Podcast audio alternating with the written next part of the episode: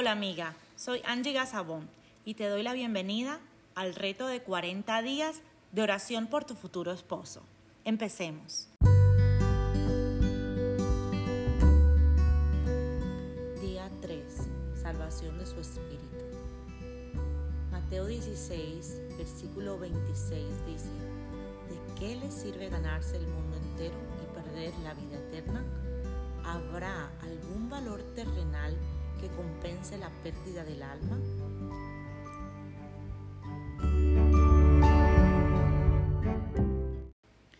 Señor Jesús, te presento el espíritu de mi futuro esposo.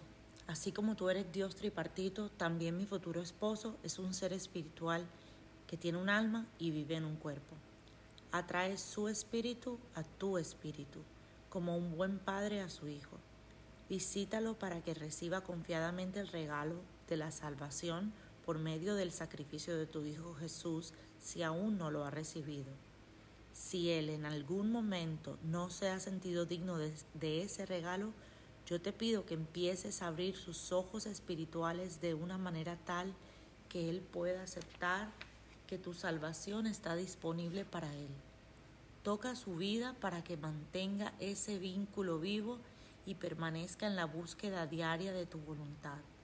Te pido que cada vez que Él lea, escuche o vea tu palabra en acción, esa palabra impacte y penetre todo su ser, entrando por sus oídos, quedándose en su espíritu, marcando su mente y manifestándose tangiblemente, cumpliendo así la razón por la que la enviaste a mi futuro esposo esa palabra oportuna. Te pido que nunca se hagan más importantes las responsabilidades de esta vida temporal que la confianza que mi futuro esposo decida tener por el regalo de vida eterna. Oro en el nombre, sobre todo nombre, que todo esto así será. En el nombre de Jesús. Amén. Gracias por compartir hoy conmigo un momento de oración. Recuerda que para más recursos directos de la Biblioteca del Cielo, puedes seguirnos en nuestra cuenta de Instagram arroba café.i.fe o arroba futuro.esposo. Un abrazo grande.